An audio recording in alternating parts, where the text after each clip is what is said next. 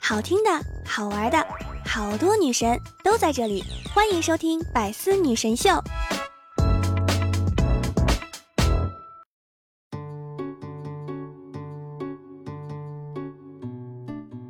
Hello，各位段友，欢迎您收听《百思女神秀》。那我依然是你们的小六六。今天呢是九月二十八日了。没几天呀，就要迎来国庆七天大长假了。这国庆长假呀，正是旅游的好时候。依然记得去年国庆呢，我的爸爸妈妈一起出去旅游，偏偏呢就不带我。哼，不带六六没关系，六六自己去不就完了吗？结果一摸兜，这兜比脸还干净。说呀。挣钱是一种能力，花钱是一种技术的话，那我就是能力不行，技术很高啊。有时候我觉得自己一无所有，工资是父母的，财产是儿女的。话说六六连个对象都没有，哪来的儿女呢？哎，只有委屈是自己的，多惨呀！谁不想要一场说走就走的旅行？但你要有说走就走的资本。二零一七年，中国旅游总收入达到了多少钱？二点二三万亿元。这还是因为疫情影响而降低了不少的。这是什么概念？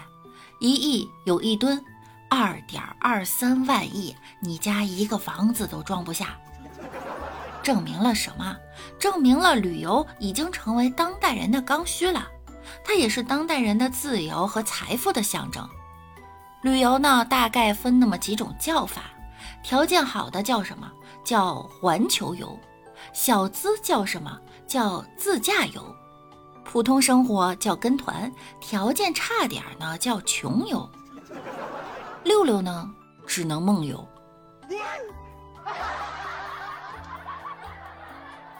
晚上回家，往床上一躺，闭上眼睛，想去哪儿去哪儿。唰一下，我就来到了马尔代夫。水真蓝，天真蓝，太漂亮了。唰一下，一个瞬间，我又去了北极。哎呦，太冷了。我刚从马尔代夫过来，咱要不然换个地方吧。唰一下，我又去了埃及。金字塔里面，法老拿着胶布非要粘我。说要给我缠成木乃伊，唰，一个瞬间我又去了韩国。到了韩国，我一看，这满大街都是欧巴大帅哥，那小哥哥长得真帅气。咦，六六的花痴又又有点犯了哈。有句话呢，叫“读万卷书不如行万里路，行万里路不如阅人无数”。国际上都统计了，经常出去看世界的孩子呀，成功率比别的孩子要高。但是他们统计不出来是为什么？我知道是为什么，就是因为经常出去看世界的孩子家里条件都比较好呗。那天呀，六六和王美丽、李大脚一起喝茶聊天的时候，李大脚说呀：“你看我们老板，人家条件好。”经常出去旅游，确确实实的旅游狂人。前几周又去美国了，去美国那个叫什么？呃，德克萨斯州。我就问他呀，为什么要去德克萨斯州？他说，因为老家呀是山东德州的，他觉得这样叫缘分。我说你为什么去啊？啊，老板说我要去美国吃一顿肯德基。就这么简单的理由，人家就出国了，买张飞机票，歘一下就飞过去了。到那边一看啊，大街上愣没找着，哪有肯德基？后来老板回国了，给他媳妇呢带了个特产——德州扒鸡。这可给他媳妇气的，德州扒鸡在门口就能买着，你犯得着上美国买去吗？你美国走一趟带什么礼物啊？老板说。哎呀，老婆，你别生气，我给你带了两根美国冰棍儿。给媳妇儿气的，在美国带回来的冰棍儿还没化呢，是不是骗我呀？老板说不是，我是说冰棍是在门口买的，卖冰棍那老头姓美名国。他媳妇说我不吃，你不知道这两天不舒服吗？啊，不舒服没事儿，多喝点热水就好了。啪！这老板挨了一个大嘴巴子，被打得呜呜哭。李大脚还问老板，问他旅游得到了什么？老板说得到了长寿。李大脚就奇怪呀，这旅游咋还能长寿呢？老板说：“你想啊，我十二点二十六号坐飞机去美国，飞了十二个小时，到那儿还是二十六号十二点。”我是不是寿命延长了十二个小时？李大脚在心里默默的说道：“我说老板，你把手表电池抠了，你是不是还能长生不死了呗？这什么逻辑呀？”李大脚说：“啊，老板，你看看我，我兜里就二百块钱，我能去哪个国家玩一圈啊？”老板说：“那你可以去齐国，齐国在哪儿？”在山东德州啊，啊这，你老家呀？那我花五百能去哪儿啊？老板说五百你可以去蜀国，蜀国是哪儿？四川呗。李大脚又问，那我要凑够两千呢？老板说呀，两千你可以去六国，韩、赵、魏、楚、燕、齐。李大脚说：“老板，你真厉害啊，太狠了！这历史和地理读的可是相当的好啊。”李大脚说完呢，六六也萌生了去旅游的想法，于是问王美丽怎么看。王美丽说呢：“国庆啊，我们还是别约了。西北叫我去喝风，贫困叫我去撂倒。”钱包叫我安分点儿，贫穷叫我待在家。要不我还是买个地球仪吧，不仅能看呢，还能转转。不要那么悲观嘛，虽然没钱，但是我们可以提前预支啊。王美丽听了，觉得言之有理，于是拨通了老板的电话，然后说呀：“老板，我跟你商量个事儿呗，我想预支一下我明年的奖金。”我想要去出国旅游一圈儿，然后老板借了王美丽两千块钱，他发了一个朋友圈人得要一口气，对不对？人家都有说走就走的旅行，咱怎么的？没有条件，咱们创造条件，他也得去。于是我和王美丽俩人便在十一国庆当天坐车去山东青岛旅游去了。说好的出国呢？到达后，我们的肚子呀都饿坏了，于是呢就找了个小餐馆用餐。王美丽认真的说道：“之前青岛出现过三十八元一只的天价虾，我们可得小心点儿，不要被宰了。”哎呀，放心吧，我可是聪明勇敢的六六，怎么可能被宰？于是我们大摇大摆的走进小餐馆。老板，牛肉面多少钱？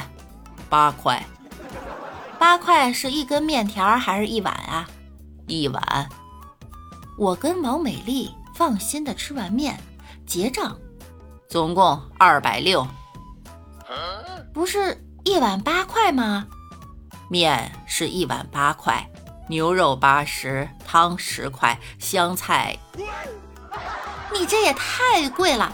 你们宰客，我要去举报你们。哎，别呀。我们青岛人好客，再请你们喝几瓶青岛啤酒吧。于是老板就拿上来一盘花生米和几瓶青岛啤酒。这酒是免费的，当然，你们放心喝吧。于是我和王美丽干杯，喝了起来。喝完以后，老板走近说道：“我说过了，这啤酒啊不要钱，白送。下面我们来数一数花生米吧。”哎，又被套路了！这黑店套路真是层出不穷啊！但是我和王美丽只是两个弱小女子，老板和伙计都是凶巴巴的壮汉，我们只能敢怒不敢言的付完钱就走呗。这下呢，让本有两千块的我们更加的雪上加霜了。走出餐馆不久，我们看到了几个记者正在采访几位百岁寿星，他们让三位寿星说一说他们的长寿之道。第一位寿星说：“吃饭少一口。”第二位寿星说：“饭后百步走。”第三位寿星很不好意思的说道。老婆长得丑。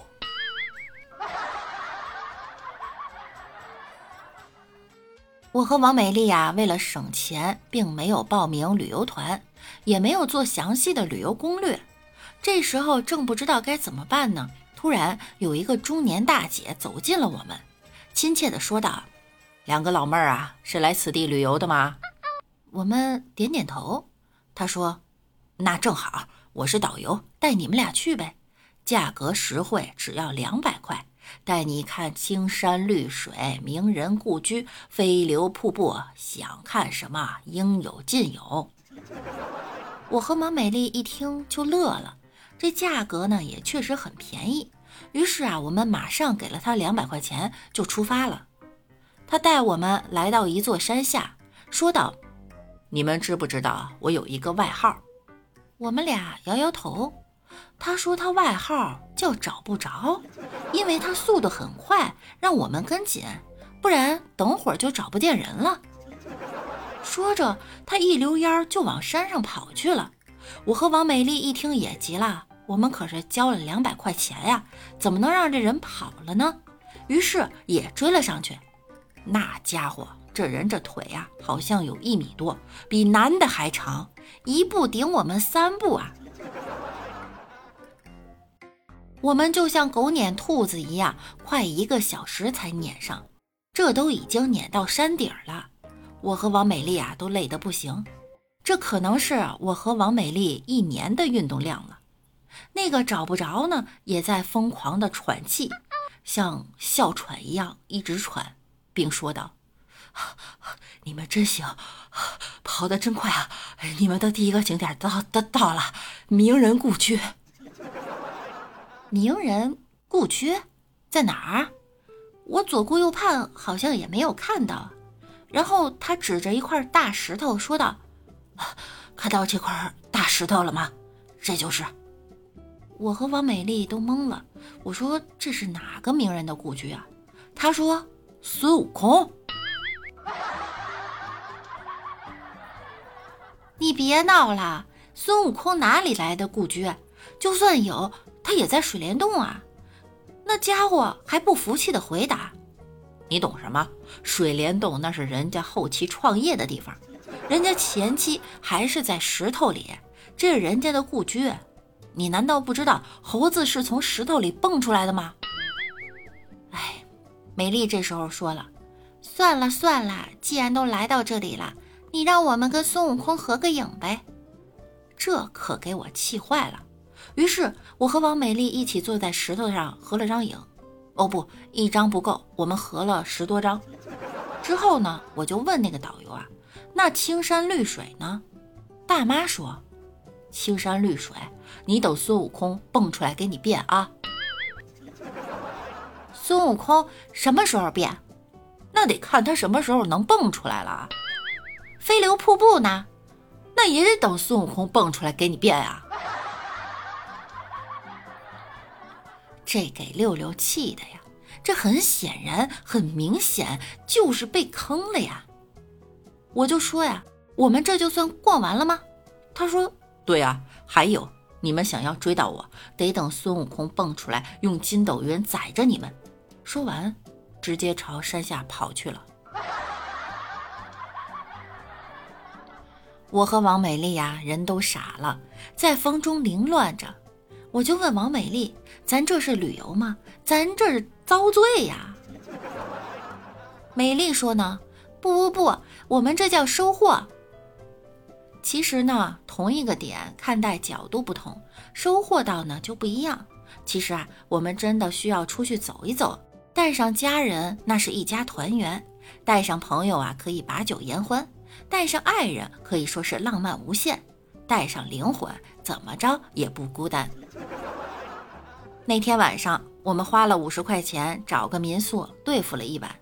白天起来，六六黑着两只眼圈抱怨道：“哎呀，真不像话！昨天夜里我在房间里看到了一群老鼠在打架。”王美丽回答：“哎，这么便宜的房钱，能看老鼠打架就不错了。难道你还想看斗牛吗？”回去后，我们听说李大脚也去旅游了，是老板组织的。住五星级大酒店呀！那天李大脚刚好尿急，然后就窜进酒店豪华卫生间，走进小便斗一看，上面贴着几个大字：“不要用坏了。”李大脚心中轻笑啊，我等素质人士，五星饭店睡过觉，什么场面没见过？势必自动感应、自动喷水，水量超大，他湿了一身，这才恍然大悟。你多写个逗号能怎样啊啊？还至于呲了我一身？好了，本期节目呢到这儿又要跟大家说再见了哈。大家十一国庆有什么安排呢？去哪里玩呢？出门啊一定要做好防护，小心疫情哈。那我们下周再见喽，拜拜。